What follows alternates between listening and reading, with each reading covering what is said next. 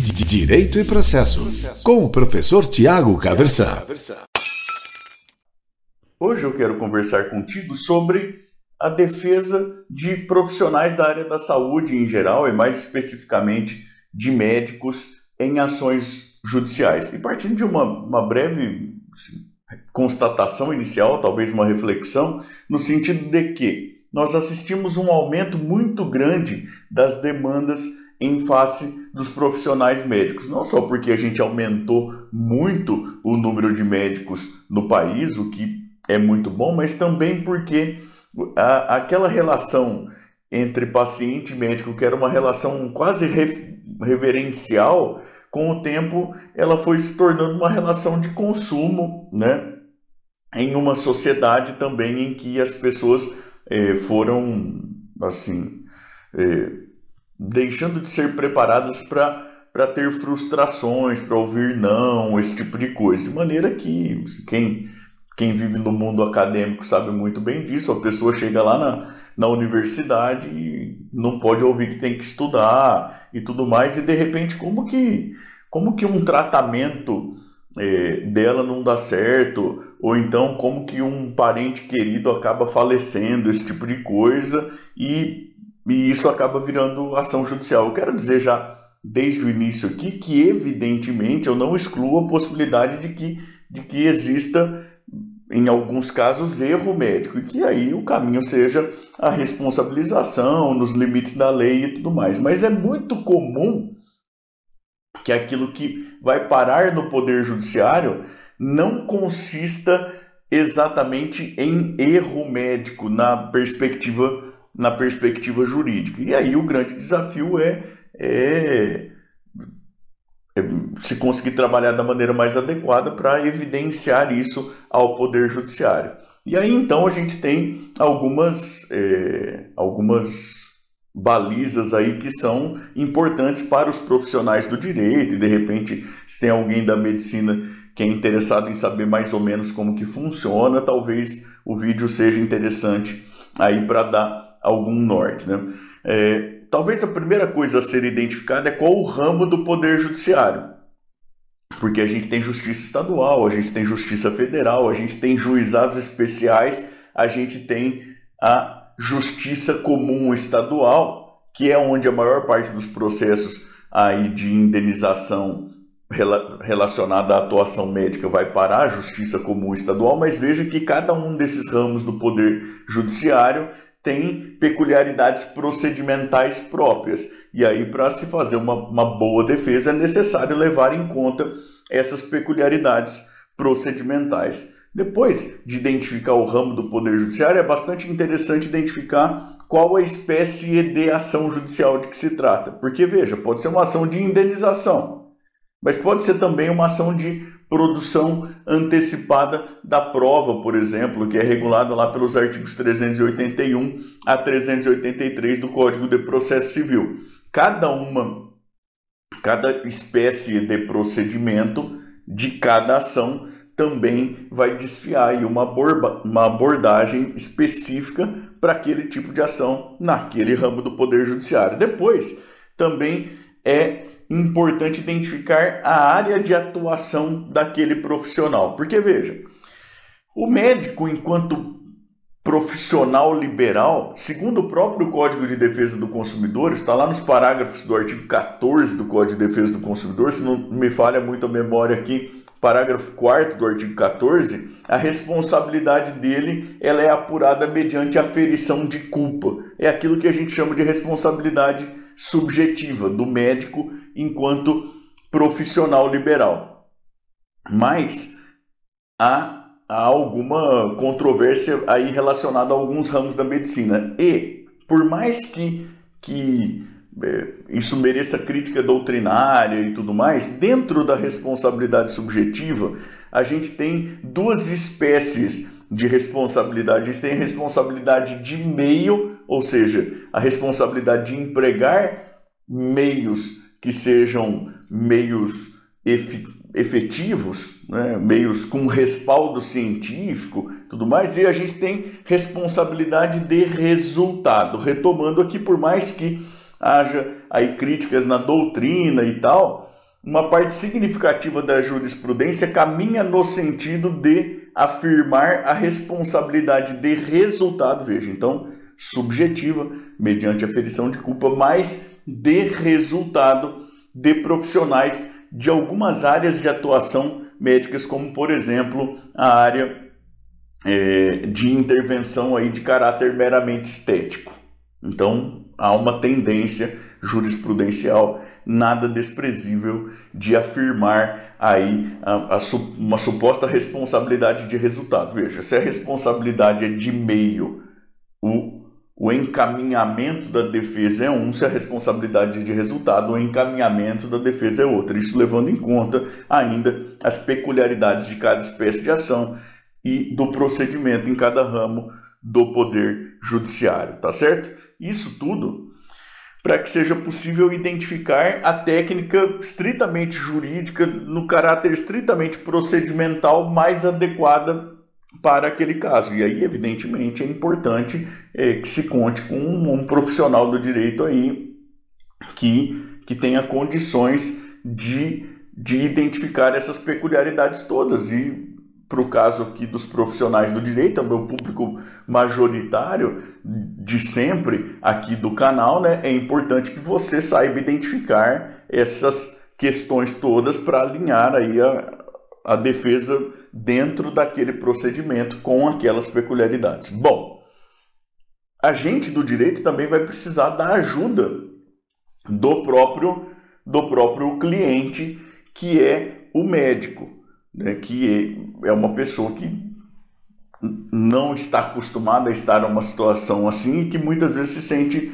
lá fragilizada, mas é importante que esse profissional te ajude a ajudá-lo. Né? E como que ele faz isso? Ele faz isso principalmente de duas formas. Uma é separando aí a documentação daquele paciente que figura como autor da ação ou cujos parentes eventualmente aí figuram como autores da ação. Então, assim, prontuário médico, termos de esclarecimento e consentimento, isso tudo da maneira mais detalhada possível. E veja, se você é médico, é, em prontuários, nessa documentação de, de esclarecimento, de consentimento, é melhor pecar pelo excesso do que pela falta.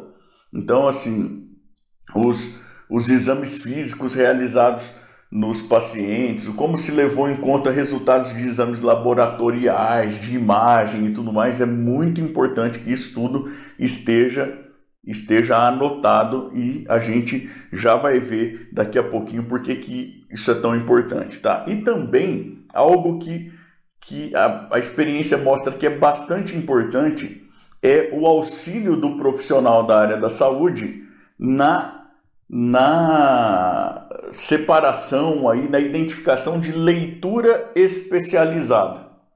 Isso porque tem muita coisa que, que parece que está errada, que parece que é consequência direta e tudo mais, mas que não é assim que funciona. Então, é, às vezes você você tem uma ação aí porque o resultado de um exame não foi aquilo que viabilizou o diagnóstico mais rápido possível e tudo mais. E, e aquilo não é o resultado esperado para aquele, aquele tipo de exame. E aí você vai conseguir mostrar isso por parte, por meio da literatura especializada.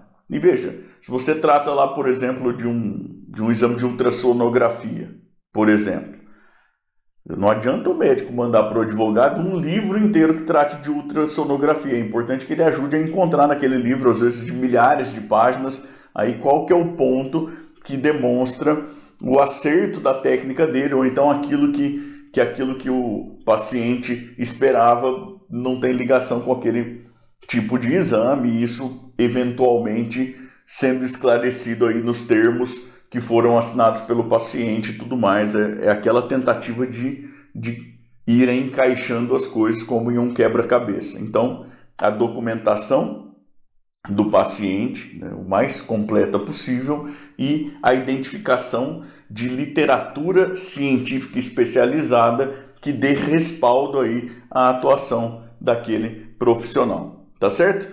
Né, da parte Identificando tudo isso, né, o bom o bom conhecimento que viabiliza uma boa utilização da questão procedimental, mais documentação e informações que são trazidas pelo próprio médico. E veja que para essa parte da literatura especializada, muitas vezes o médico nem, nem tem condições psicológicas aí de se dedicar muito a isso. E aí, às vezes, é importante que o advogado que atua nessa área tenha. É, possa contar aí com a consultoria de algum outro médico que ajude a compreender as circunstâncias todas.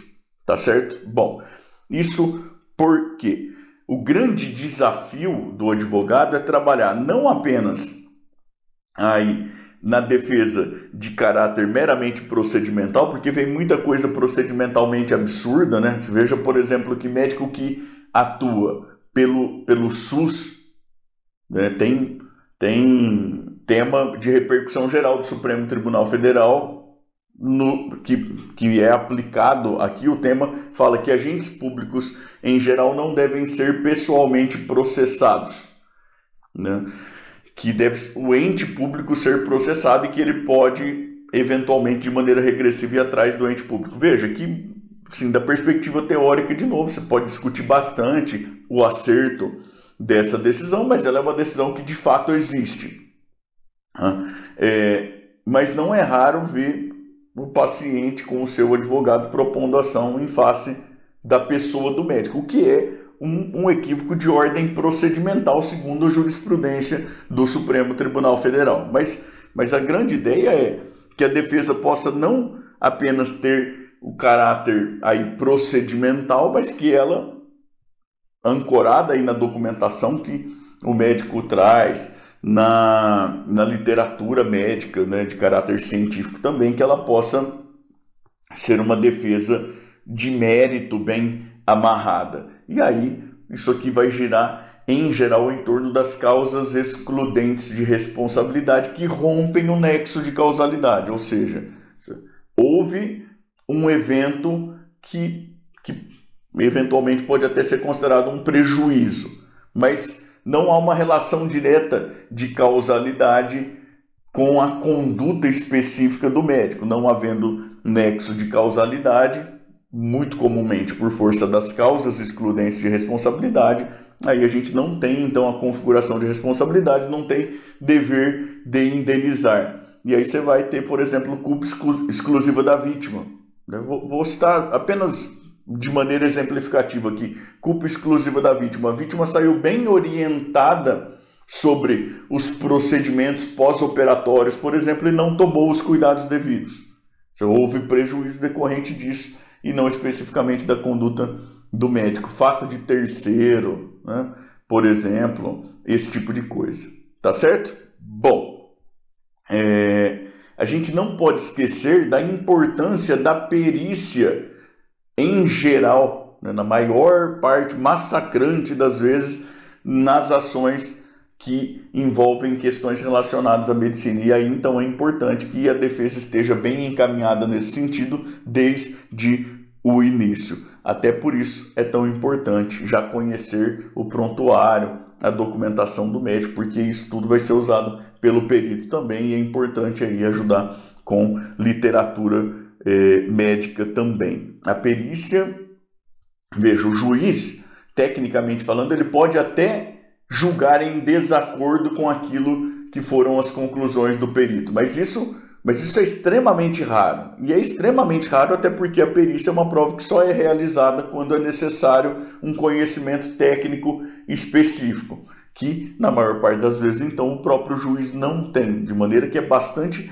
difícil o juiz ir contra as conclusões do perito. Também é interessante aqui é, pensar lá quando quando a perícia for acontecer, mas, mas ter isso já organizado aí na, na cabeça desde antes, na possibilidade de contar com um assistente técnico, que vai inclusive ajudar na formulação dos quesitos aí, o que, que é que deve ser perguntado para o perito, quais os riscos, tem coisa que eventualmente às vezes é melhor evitar perguntar, porque pode aumentar risco, esse tipo de coisa, tá certo?